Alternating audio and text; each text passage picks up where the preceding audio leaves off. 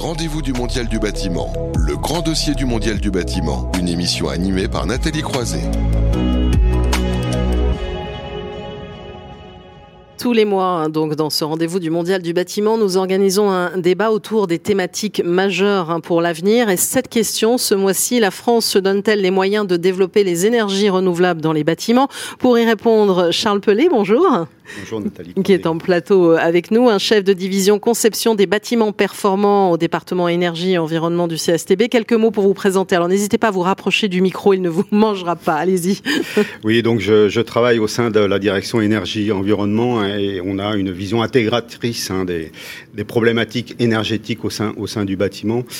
Et nous travaillons, euh, nous avons travaillé, nous allons travailler euh, sur la sur la RE 2020 et, et en particulier en ce moment sur la, les ENR. D'accord, et ben on va y arriver dans, dans, un instant avec aussi euh, rappeler quelques chiffres hein, qui sont euh, majeurs et qui vont servir de, de, base aussi à ce débat. Les autres intervenants sont en visio avec nous. Thierry Rézère, bonjour. Oui, bonjour. Bonjour, vous êtes gérant du bureau d'études Enertech. De la même façon, quelques mots pour vous présenter oui, tout à fait. Bah, je vais surtout vous présenter la structure. Hein. Donc, mmh. nous, on est une scope de 25 personnes. On est basé dans la Drôme et on est un bureau d'études spécialisé dans le bâtiment performant et ancré dans le terrain, hein, puisqu'on fait euh, la maîtrise d'œuvre et le suivi de chantier intensif et des campagnes de mesures pour voir comment les bâtiments euh, fonctionnent dans la vraie vie. Et puis, des études et formations pour propager un petit peu euh, la bonne parole et le savoir-faire. Bon, alors on va voir si on vous retrouve parce que techniquement, il y a des petites micro-coupures. Richard Loyen aussi est avec nous. Bonjour. Bonjour. Bonjour Richard, délégué général d'Enerplan. Avec une, une, bibliothèque derrière. Allez-y, présentez-vous, Richard. Donc, euh, je suis Richard Royen, délégué général d'Enerplan, qui est le syndicat professionnel de l'énergie solaire, qui existe depuis bientôt 40 ans, et, et euh, très actif avec deux branches, hein, deux branches PV énergie, euh, qui sont les, les, grandes centrales solaires euh, au sol et sur des bâtiments, et puis la branche euh, énergie solaire et bâtiments, qui concerne à la fois la chaleur et l'électricité qu'on peut utiliser au, au, plus près des besoins à l'échelle du, du, bâtiment, du quartier et, et de la ville. Donc, euh, on aura beaucoup à dire sur euh, les moyens que se donne la France, euh, un peu schizophrénique dans sa politique solaire. oui, exactement. Je vais vous faire réagir dans, dans, un instant. Puis on voulait parler pas seulement évidemment de solaire, même si c'est un sujet majeur, mais aussi de biomasse, de biomasse avec Eric Vial. Bonjour. Bonjour. Délégué général du syndicat français des chaudiéristes biomasse. Oui, alors euh, j'ai deux casquettes. Hein. J'anime à la fois le syndicat des chaudiéristes biomasse, hein, qui, comme son nom l'indique, traite de chaudières fonctionnant uniquement la biomasse, donc plaquettes, euh, euh, bûches et granulés.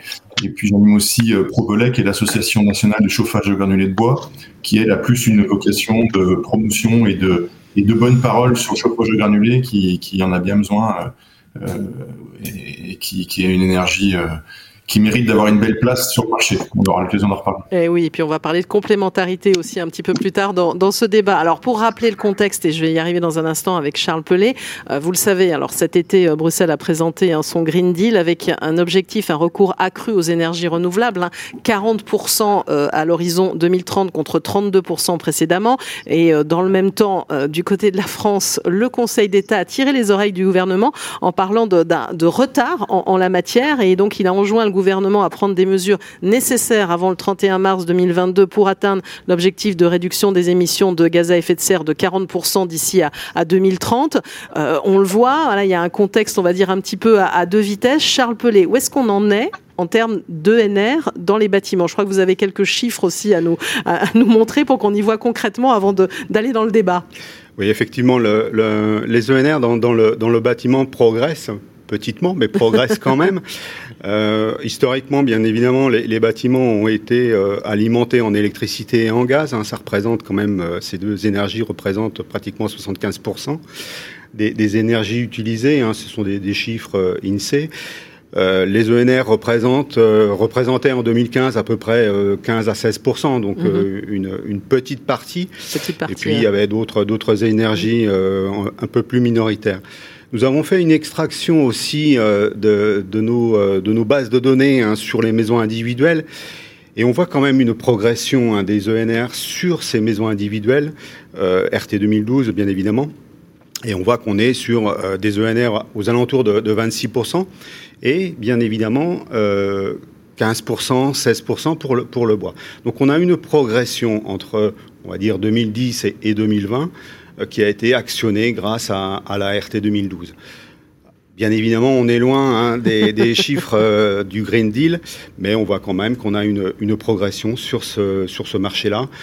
Alors bien évidemment, cette progression est due euh, aux aspects technologiques, au mmh. système technologique disponible pour tous les bâtiments, que ce soit neufs ou rénovés, pour les maisons individuelles, les logements collectifs, mais aussi pour les, pour les bureaux.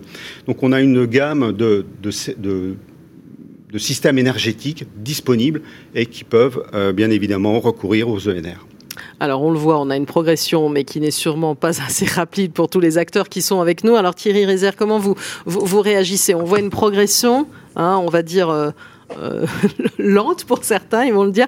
C'est quoi votre, votre point de vue sur cette question de, des ENR dans les bâtiments? Oui, tout à fait. Bah, la progression, elle est là. Hein. On voit effectivement une amélioration de la pénétration des énergies renouvelables dans le bâtiment. Moi, je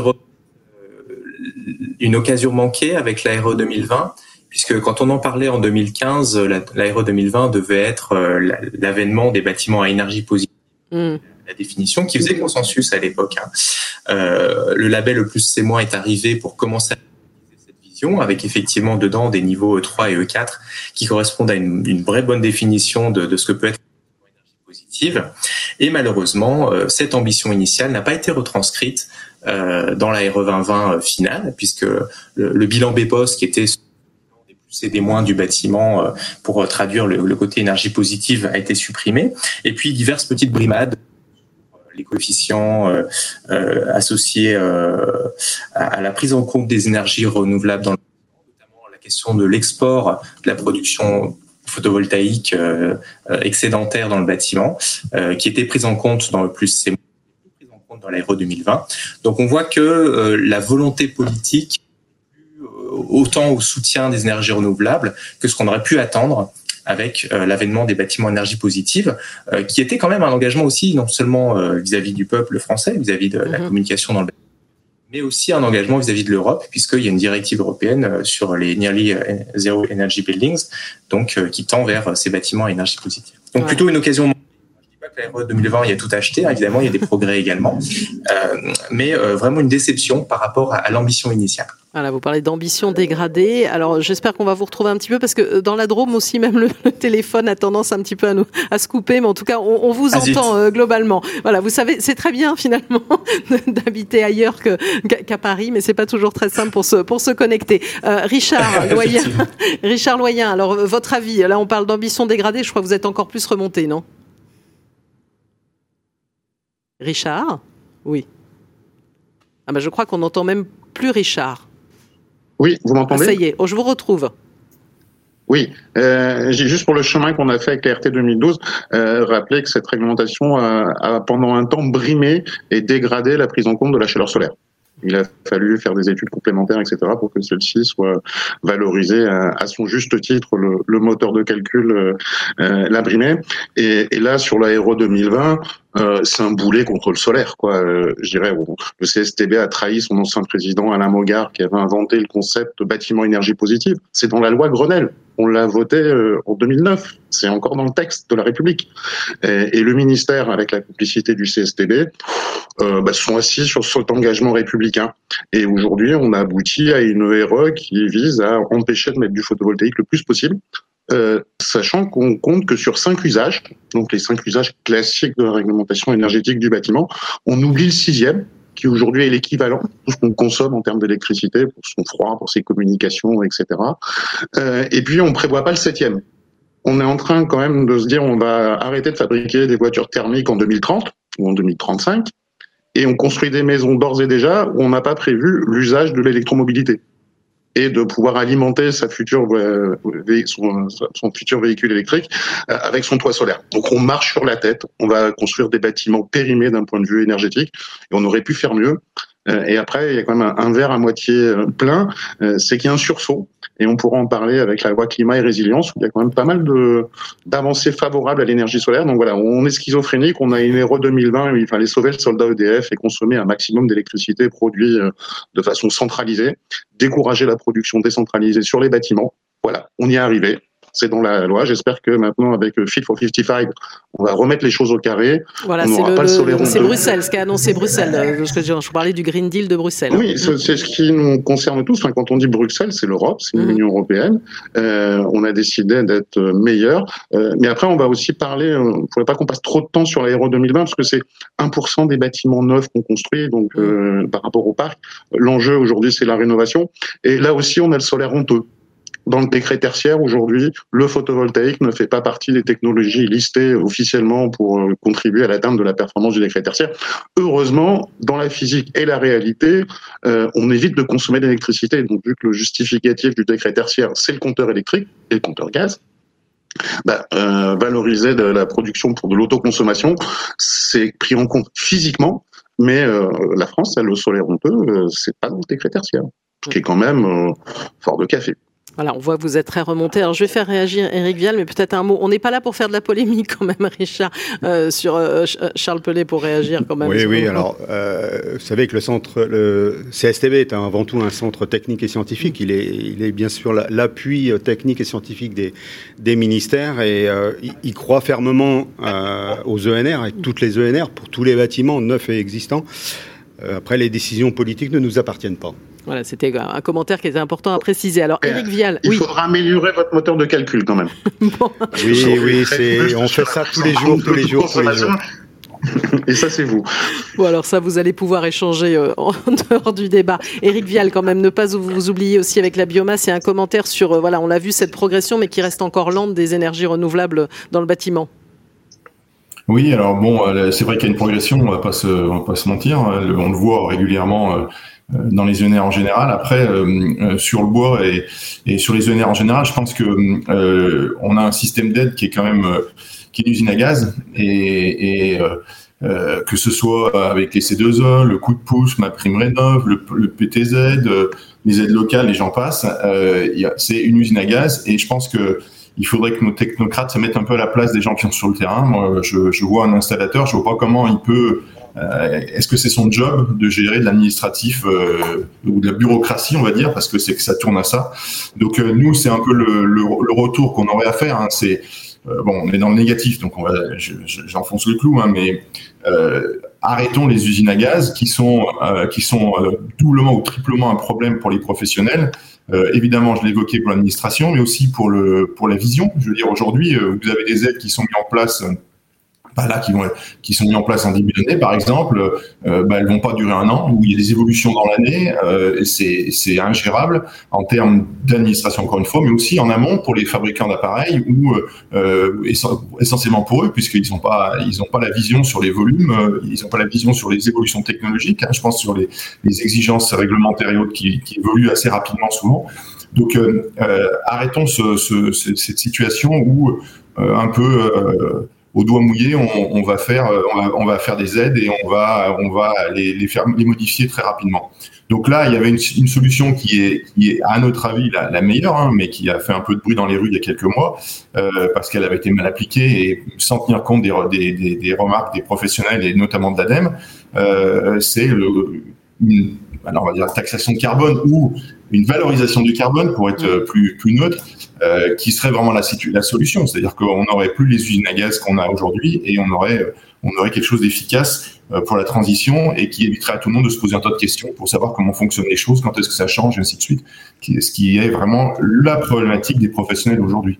Sans parler de la difficulté que l'administration a à suivre pour organiser tout ça. Alors, euh, l'ANA a fait d'énormes progrès sur un an. On était monté au créneau l'année dernière à la même époque, il y a un an tout rond, parce que c'était une catastrophe.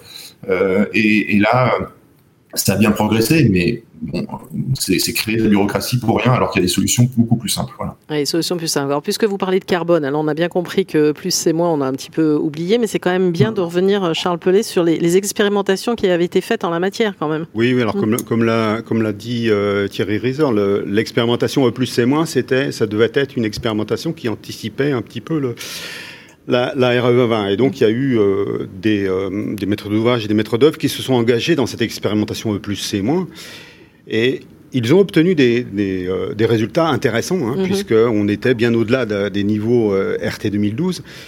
Certains bâtiments ont atteint cette, euh, ce niveau BIPOS hein, qui, a été, qui a été cité euh, précédemment, mais euh, une majorité de, de, bâtiments étaient au niveau E2, c'est-à-dire 15 à 20 de, de, moins que, que la RT 2012, et donc en y mettant des, euh, des ENR. Mmh. Et c'était là tout l'intérêt de cette expérimentation, c'est qu'on était, on avait sur le terrain des bâtiments employant des ENR, tout type de, de ENR, qui avaient des euh, niveaux de consommation euh, très très bas, hein, puisqu'ils avaient aussi travaillé bien sûr sur, la, sur le bâti, hein, donc sur l'isolation, mmh. mais qu'ils avaient mis aussi en œuvre hein, des systèmes énergétiques euh, de type ENR.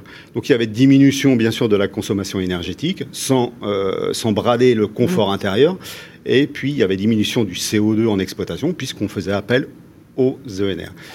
Et donc on a, on a obtenu des, des, résultats euh, aux alentours du niveau E2, E3. Alors pour ceux qui ne connaissent pas trop bien cette, euh, cette, règle, cette expérimentation E plus c'est moins, c'était vraiment des, des, niveaux quand même qui étaient possibles d'atteindre hein, techniquement mm -hmm. et économiquement. Bien, la RE 2020 peut-être un petit peu euh, été en deçà de ces, euh, de ces prévisions. Ouais, euh, comment on peut l'expliquer? Enfin, On se fixe des objectifs, BPOS, vous en avez parlé, on teste une, voilà, on, euh, plus c'est moins qui a l'air plutôt encourageant, mais de toute façon, tout d'un coup, on, on, change son fusil d'épaule. Évidemment, vous, vous êtes pas, ou comme vous dites, vous ne commentez pas les décisions d'État, c'est ça? C'est ça, oui, effectivement. Alors peut-être qu'il y a des, des, contraintes économiques, je ne suis pas expert en, en économie, qui ont fait que euh, les, les, seuils euh, réglementaires de la RE 2020 ont été un peu adoucis, si je puis mmh. dire. Euh, mais en tout cas, toutes les, euh, tous les éléments, toutes les technologies sont disponibles sur le marché pour répondre à ces enjeux de CO2, hein, de, de mmh. climat, mais bien sûr aussi euh, tous ces enjeux économiques pour les, pour les ménages, hein, pour les, on va dire, propriétaires de bâtiments, puisque les ENR, bien sûr, vont, vont diminuer d'autant les, les, factures énergétiques en électricité, en gaz, que sais-je. Donc on avait, on avait cet intérêt, ces deux intérêts pour les mmh. ENR, hein, réduction des émissions de CO2, donc atténuation et, mmh. du, euh, du, changement climatique, et puis euh, diminution des, des factures énergétiques. L'ambition a été un, un, petit peu euh, diminuée. Alors on n'est pas là évidemment que pour commenter les bâtiments neufs, hein. je le sais bien, j'ai bien entendu Richard Loyen, mais quand même un, un commentaire sur E+, c'est moins. Thierry Rézère, si on vous retrouve aussi au, au téléphone. Oui, voilà, j'enlève la caméra. Hein, pour, pour voilà, c'est aussi simple. On vous entendra déjà. On a vu un peu votre visage, c'est déjà bien. Très bien, voilà. Euh, oui, effectivement. Hein, bah, je, enfin, qui, qui, qu'est-ce qui s'est passé entre les deux? C'est difficile de, de, de, le savoir. Mmh. Entre plus c'est moins et la, et la R20, c'est difficile de le savoir. Mais on a quand même un, un petit faisceau d'éléments convergents. Et Richard Ledoyen a commencé à en parler tout à l'heure déjà. Hein. On, on, a un petit faisceau convergent de, de petites frustrations euh, sur les ENR, en particulier les ENR euh, photovoltaïques, solaires. Euh, on se demande finalement si, les, si en France les, les panneaux photovoltaïques on les préfère faire sur les bâtiments ou dans les champs. Quoi. Euh, si, si on veut développer les ENR et qu'on les veut pas sur les bâtiments, c'est forcément qu'on les met dans les champs. Donc ça pose quand même question. Euh, et puis euh, en, en, parallèle, des petits cadeaux, des petits cadeaux bonus comme ça à l'électricité, que ce soit le coefficient d'énergie primaire. Vous savez tous, l'énergie primaire, c'est l'énergie qu'on qu'on prend dans la nature pour fabriquer de l'électricité. La physique, c'est plus que 3. Ça fait des années qu'on se ment avec 2,58. Et là, maintenant, on va se mentir encore plus avec un facteur de 2,3. Euh, donc, petit cadeau à l'élec. Et puis, euh, cadeau en particulier au chauffage électrique avec un coefficient euh, d'émission de CO2 euh, par kilowattheure de chauffage électrique abaissé de 210 grammes dans le plus C- à 79 grammes.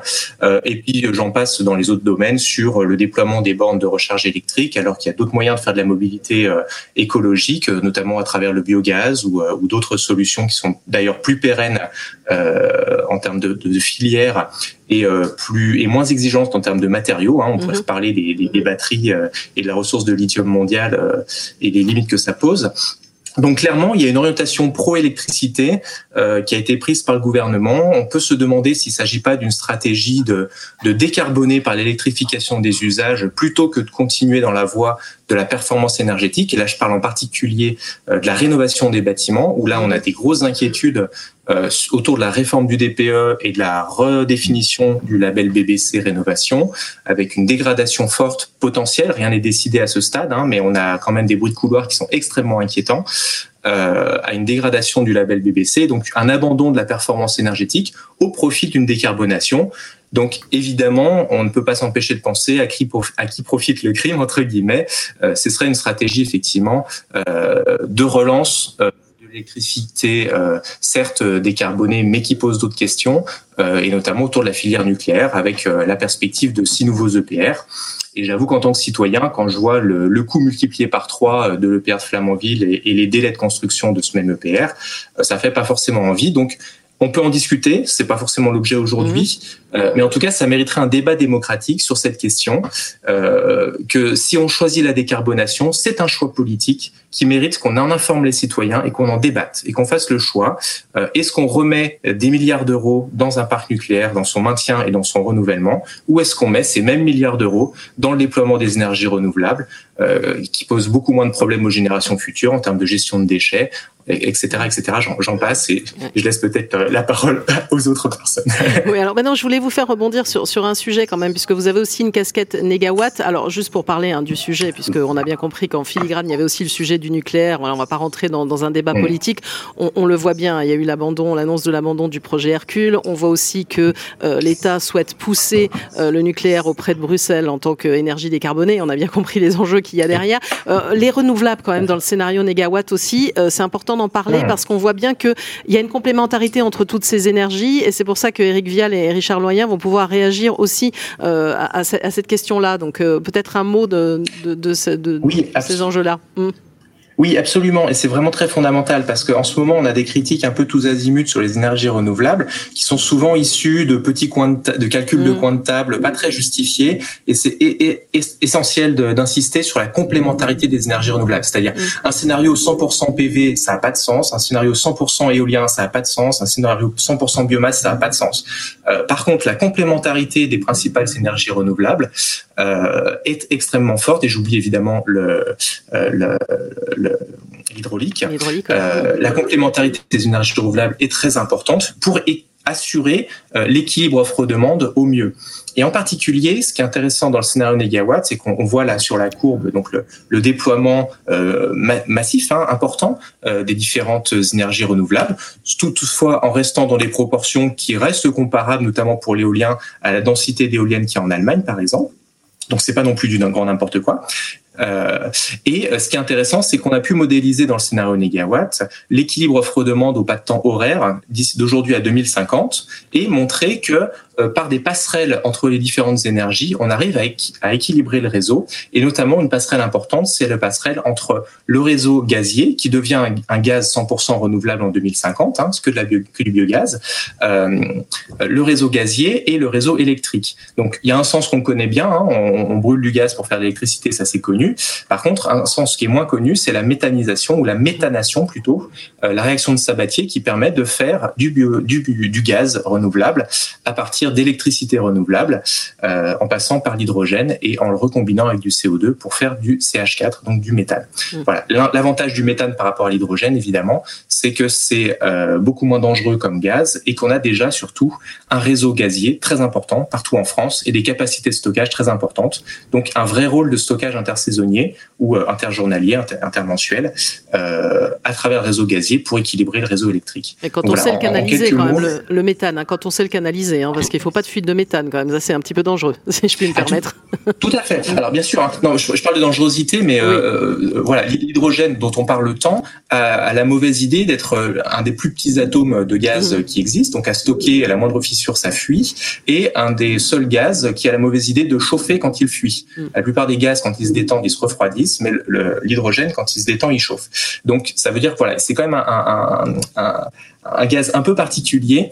Euh, et donc, là aussi, euh, l'association Negawatt, euh, on se place plutôt d'un point de vue euh, de, de, simplicité technique et surtout de s'appuyer sur des technologies existantes. Et là-dessus, un moteur, par exemple, euh, pour une voiture, un moteur à, gaz, à méthane, c'est un moteur à essence euh, dont on remplace l'injecteur par autre chose et, et, le réservoir par autre chose. Mais en termes technologiques, c'est extrêmement simple, beaucoup plus simple qu'une pile à combustible ou qu'un moteur électrique avec ses batteries au lithium. Alors, j'ai passé la parole dans un instant à Richard Loyen qui doit ronger son frein, je le sais, mais Eric Vial, d'abord un commentaire aussi sur cette idée de complémentarité aussi des, ENR et peut-être aussi des perspectives quand même d'avenir. On a vu, voilà, la RE 2020, on a bien compris euh, que c'était pas vraiment l'idéal pour les uns et les autres, mais on peut peut-être se dire euh, qu'il y a des perspectives. On se dit que la France ne se donne pas nécessairement tous les moyens, mais voilà, comment on peut se dire quand même qu'il y a des signes en, en, engageants? Bah, sur la complémentarité des énergies, renouvelables ou pas renouvelables, les signes sont pas du tout engageants. Je rejoins ce qui vient d'être dit et, et on, le voit. Moi, j'intégrerais même le nucléaire à la limite. Hein. On mm-hmm. sait qu'on pourra pas s'en passer dans un, dans un avenir proche. Bah, c'est qu'il ait sa place soit comme d'autres énergies, mais qu'on arrête de faire. Un, on, on, a une pendant des années, on a fait euh, euh, tout gaz, tout élec, et le fuel était, était le troisième larron.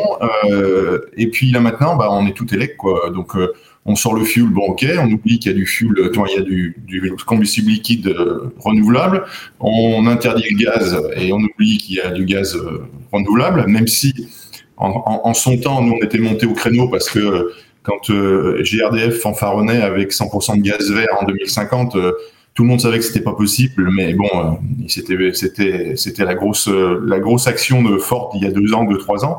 Bon, sans arriver à, ce niveau-là, il, y a, le gaz vert à sa place, il a une utilité, il peut aller à des endroits où d'autres ne pourront pas aller. Et là, maintenant, on est sur du, de l'électricité et pompe à chaleur à fond. Alors la pompe à chaleur elle a ses qualités, mais euh, c'est pas moi qui le dis, l'AFPAC le dit elle-même, ça ça peut pas s'installer partout. Euh, donc euh, on a l'impression que même encore actuellement dans les gens du, du, du, du ministère de l'écologie, euh, il y a encore des gens qui, qui croient qu'on peut mettre des pompes à chaleur de partout. Donc, vous dites on parle beaucoup de bois, mais on parle pas de bois énergie finalement, c'est ça le problème? Oui, alors non, mmh. mais le bois énergie, le bois énergie, il a sa place aujourd'hui, mmh. il est présent. On, mmh. est plus l'énergie renouvelable la plus importante avec 40% de de la, de la production d'énergie renouvelable et plus de, plus de deux tiers de, de, la chaleur renouvelable. Donc il, il a sa place aujourd'hui. Ce qu'il y a, c'est qu'il a sa place parmi les énergies renouvelables. Donc il est bien placé dans les énergies renouvelables, mais on est on est on a des petits poussets par rapport aux, grosses énergies euh, euh, du marché et qui sont aujourd'hui alors brader le fuel et le gaz comme je l'ai évoqué et tout pour l'élec avec bah, ce que M. Reiser évoquait tout à l'heure dans le, dans le dans les décisions qui viennent d'être prises sur, euh, pour favoriser l'élec. Euh, voilà, c'est cette monoculture euh, électronucléaire qui pose un problème. Euh, il, y a de la place pour tout le monde. Il faut que tout le monde puisse vivre et, et, et, surtout que toutes les solutions permettent de résoudre des problèmes locaux et qu'on n'impose pas des choses qui sont pas adaptées à des situations locales. Donc nous, on est aussi sous cette longueur d'onde de, de, de, de bah, de faire qu'il y ait une vraie mixité. Alors aujourd'hui, on voit des pompes à chaleur et, mm. euh, euh, comment euh, hybride gaz ou hybride fuel, hybride bois aussi. Hein, ça existe avec le granulé. c'est très bien. après, j'ai un peu peur que ça soit quand même des, encore une fois des usines à gaz, pour, alors qu'il y a des solutions simples qui pourraient fonctionner, que ce soit pour le chauffage ou, ou, pour d'autres sujets euh, pour lesquels on a besoin d'énergie. Mhm. Alors Richard Loyen, je vous oublie pas, mais j'ai une question qui vient d'arriver hein, de la part euh, du public pour euh, Thierry Rézère. Pourquoi se plaindre de la baisse des seuils d'énergie primaire et LEC, hein, 2,3, et l'empreinte carbone de l'électricité, sans expliquer comment ils sont définis? Je ne suis ni pour ni contre, mais regretter ce changement n'équivaut-il pas à s'opposer finalement à tout changement? Qu'est-ce que vous à cette question Ah oui, bah, non, on ne s'oppose pas à tout changement. Si le si le changement était, euh, était lié à la physique, euh, on l'accepterait sans problème. Euh, simplement, la justification scientifique, j'ai envie de dire avec des gros guillemets, de ce coefficient 2,3, c'est une projection dans le futur. C'est-à-dire, la DGEC nous a expliqué, aujourd'hui, le facteur d'émission, le facteur d'énergie primaire réel de, de la France s'approche de 2,58, il a 2,7 je crois dans leur dans leur calcul à eux qui ne tiennent pas en compte l'énergie grise des moyens de production. Donc ça pourrait. Euh, mais passons, admettons 2,7, d'accord. Euh, et ils nous disent oui, mais regardez dans la PPE, euh, ça va être de moins en moins parce qu'il y a de plus en plus d'énergie renouvelable. Mhm. Ok, très bien, super. Il y a de plus en plus d'énergie renouvelable, donc le quotient d'énergie primaire diminue. Très bien. Donc d'ici à 2050, il sera à 2,1. Donc on peut anticiper tout de suite un 2,3. Moi, j'appelle ça une prophétie auto non réalisatrice Mhm. C'est-à-dire que si on fait ça, on met 2,3, donc tout le monde va se précipiter sur les usages électriques, donc on va augmenter la demande d'électricité, ou en tout cas on va ne pas la faire diminuer suffisamment, ce qui va nous emprisonner dans un système où on va effectivement être condamné à continuer euh, des filières comme, euh, comme le nucléaire, mais d'autres aussi, euh, les, les centrales gaz fossiles, etc., qui vont nous conserver un coefficient d'énergie primaire plus élevé que la projection. La projection à 2,1, elle n'est valable que si effectivement on abaisse les consommations d'électricité, on développe les énergies renouvelables de façon massive et que tout ça fait que dans la réalité, le coefficient d'énergie primaire diminue. Donc effectivement, nous, on n'est pas euh, farouchement opposé au changement sur le coefficient de 58, au contraire, nous, on aimerait que ça reflète la réalité physique du système électrique français et non pas que ce soit un outil politique, que soit influencer les usages d'énergie des gens. Alors Richard Loyen, il y a beaucoup de choses qui ont été dites, donc vous pouvez vraiment commenter, réagir. Oui, euh, bah, j'allais dire, je, je vais reprendre la phrase de Clinton quand il avait gagné les élections, euh, c'est l'économie idiot euh, par rapport à son concurrent qu'il n'avait pas pris en compte. on fait des réglementations, tout ça, mais ce qui compte, c'est la vie des gens et c'est les factures qu'ils peuvent payer à la fin du mois et dans l'année. Euh, je ne sais pas si vous avez regardé les titres hier, euh, l'inflation du prix de l'électricité qu'on a pris, qu'on reprendra l'année prochaine et qu'on reprendra l'année d'après et l'année d'après, etc. Euh, ça va poser un vrai problème. Et, et aujourd'hui, il y a déjà des gens qui sont en précarité énergétique et qui doivent choisir entre euh, se chauffer ou manger. Je la fais courte, mais on est quand même là-dessus. Aujourd'hui, délaisser pour des questions, euh, je dirais, de, de boutiquiers, d'arrière-garde, de lobby, de se dire on va empêcher de produire de l'électricité euh, la moins chère possible, euh, au plus près du besoin, parce que ça, ça frise les, les ça jette une pierre dans la mare d'un autre acteur qui aurait pas intérêt à ce que ça se développe, etc. Ça va se développer tout simplement parce que c'est la source d'électricité qui sera peu chère, euh, directement accessible. Et aujourd'hui, pour faire tourner les voitures, pour répondre à son besoin de consommation électrique intérieure, au-delà des cinq usages, hein, et puis mhm. pour alimenter euh, la pompe à chaleur, etc. Ce qui comptera, euh, ça sera une électricité peu chère, si possible abondante. Vous avez vu qu'on a des problèmes de climatisation, des, problèmes de canicule, hein, et avec le réchauffement climatique, ça va se faire.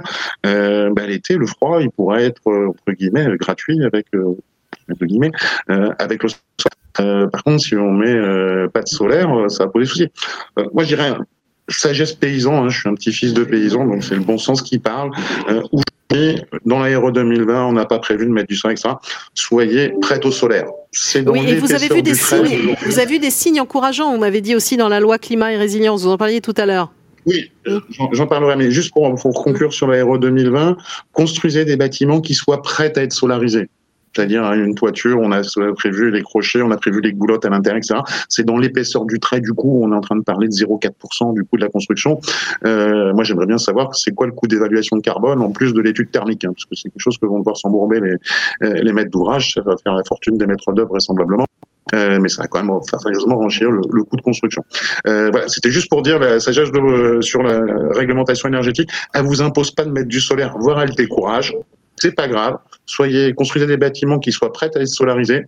Euh, une fois qu'il est réceptionné, vous enlevez pas l'échafaudage et puis vous mettez les, panneaux solaires sur le toit, ça marche aussi. Ou vous le solariserez dans 1, 5, 10 ans, 15 ans, euh, parce qu'à un moment, les gens ils vont avoir des problèmes pour payer la facture d'électricité qui vient du réseau. Donc euh, voilà, ça c'est euh, la réalité et il faut être ancré dans la réalité, il faut sortir du périphérique parisien pour la rencontrer.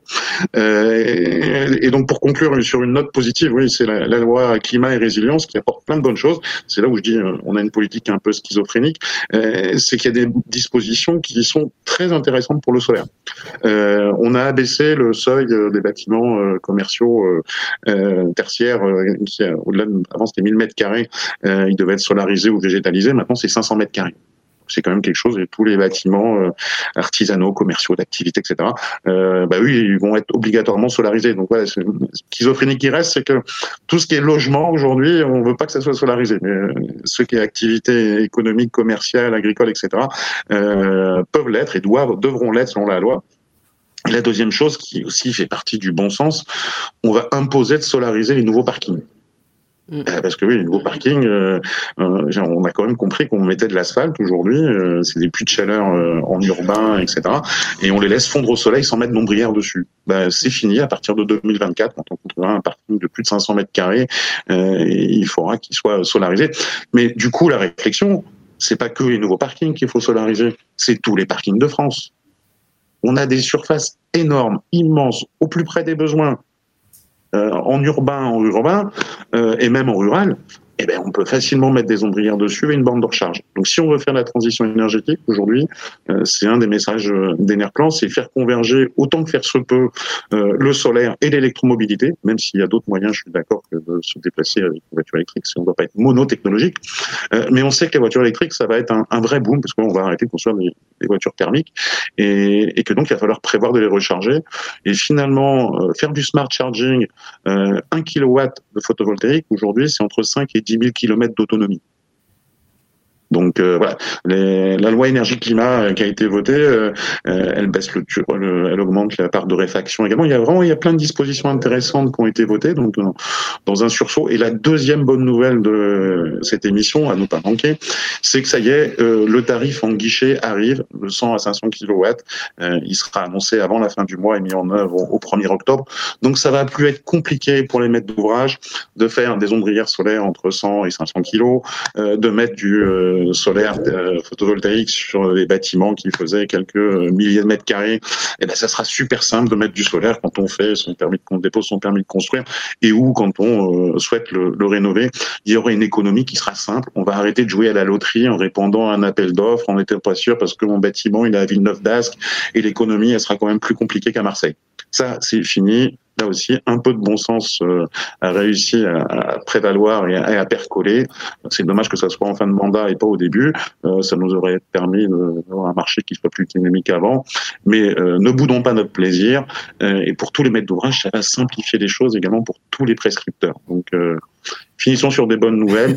On a une loi climat euh, qui est plutôt intéressante, climat et résilience, et, et, on a un dispositif, et là c'est le concret également, hein, euh, les installateurs ou les, les bureaux d'études, euh, ils ont besoin de concret pour répondre aux maîtres d'ouvrage de façon concrète, pour avoir un, des factures d'électricité qui seront plus légères avec le plaisir de consommer l'électricité qu'on produit euh, sur son toit ou sur son parking. Voilà, donc euh, les locaux commerciaux, les parkings, on peut se dire qu'un jour les bâtiments, on va y arriver. On va faire un, dernier tour de table pour une conclusion. Euh, Charles Pellet, peut-être à tout ce que, ce que vous avez entendu, il y a eu beaucoup oui, de choses. Oui, alors Monsieur le Loyen disait qu'il faut que les bâtiments soient solarisables. Mm. Effectivement, on peut dire aussi que bah, tous les systèmes énergétiques hein, qui, vont, qui utilisent les, ENR doivent être de, de qualité.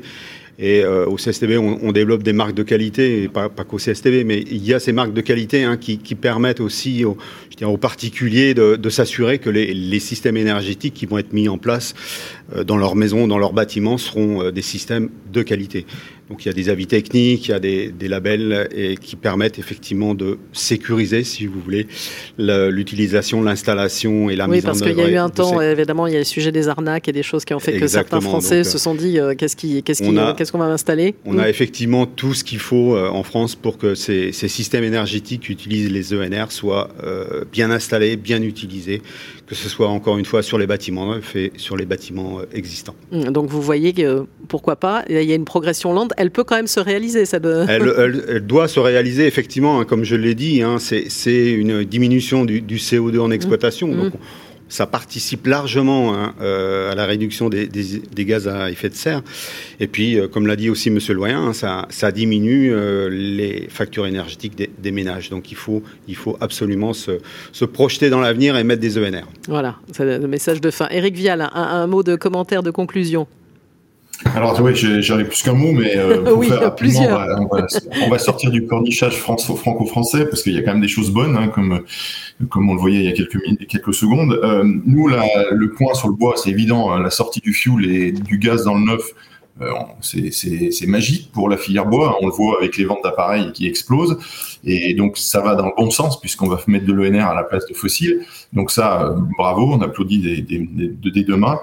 Et puis, il y a un point qui est presque à mon avis, et pas presque, qui est sûrement encore plus important, euh, c'est la prise de conscience par nos décideurs que ben, euh, le bois, c'est un produit stratégique mm. et que qu'on avait franchement négligé dans le passé. Euh, le bois, c'est quand même la seule matière qui est franco-française. Hein, euh, que ce soit dans la construction, euh, l'acier euh, euh, et bon, le béton, c'est sûr qu'il vient de France, d'accord, mais l'acier et, d'autres produits viennent de loin. Le, plastique est issu du pétrole. Euh, dans l'énergie, on n'en parle même pas. Donc le bois, c'est quand même la seule source, la vraie source franco-française. Et l'État a l'air d'en prendre conscience, que ce soit dans la construction, on l'a vu avec les décisions sur la sur les le, le, le bois dans la dans la construction et, les grands groupes comme oui qui, qui investissent là-dedans maintenant. Et puis dans l'énergie, bah, évidemment je l'ai évoqué tout à l'heure, la part de, du, du, du, bois dans l'énergie dans est, est, très important et donc est, est, important parmi les ONR et pas encore assez dans le dans le dans l'énergie en général, mais c'est quand même un point positif qui va faire que ça va ça, ça va aller mieux, notamment je pense euh, à la filière granulée puisque mm. euh, pour pour rappel quand euh, vous mettez du bois en construction, il y a grosso modo 50% euh, de, de, de, temps. Il y a, quand vous avez un, arbre qui rentre, en, un, tronc qui rentre dans une scierie, il y a à peu près 50% qui va servir à faire du bois d'œuvre ou du bois d'emballage, des choses comme ça, et 50% qui sont des, connexes, des sous-produits. Et ces sous-produits, c'est euh, la matière première du granulé, quoi, à 90-95%. Donc ça veut dire que l'augmentation de la construction bois va faire naturellement qu'on va avoir plus de matières premières pour l'énergie granulée. Et ça, euh, en tant que propelé, on peut pas, on peut pas cracher dessus. C'est vraiment, c'est vraiment très intéressant pour nos, pour nos adhérents, euh, notamment les producteurs de granulés. Ah bah, pour rester sur une, image positive. on veut quand même finir sur du positif. Allez, Thierry Rézère aussi une, une conclusion. Oui, effectivement, sous forme de témoignage peut-être euh, sur la complémentarité entre la rénovation performante et les énergies renouvelables. Là, je vous parle depuis ma maison qui a été rénovée euh, performant, son Dorémy. Je crois que Dorémy, vous oui, on vient juste d'en parler avec Florence Presson et justement sur euh, le parcours de rénovation énergétique performante. Exactement, voilà. Donc Dorémy, je l'ai appliqué à ma maison. Euh, on a fait une rénovation. Aujourd'hui, on a mis un simple poêle à bois qui chauffe euh, toute la maison de 125 mètres carrés et on consomme deux, deux stères par an, voilà, de bois. Euh, et on a rajouté une petite ombrière photovoltaïque sur la terrasse et du coup, on a une énergie, une maison à énergie positive en rénovation, euh, mesurée et certifiée. Euh, voilà. Donc pour rappeler un petit peu cette complémentarité finalement entre la rénovation performante, j'insiste, hein, c'est mmh. du BBC, c'est même un peu mieux que du BBC, et, et les énergies renouvelables. Effectivement, on est dans, le triptyque négawatt également, la sobriété, l'efficacité énergétique et les renouvelables. Tout ça est évidemment complémentaire et c'est aussi du bon sens. Je rejoins ce, ce terme-là que j'aime beaucoup.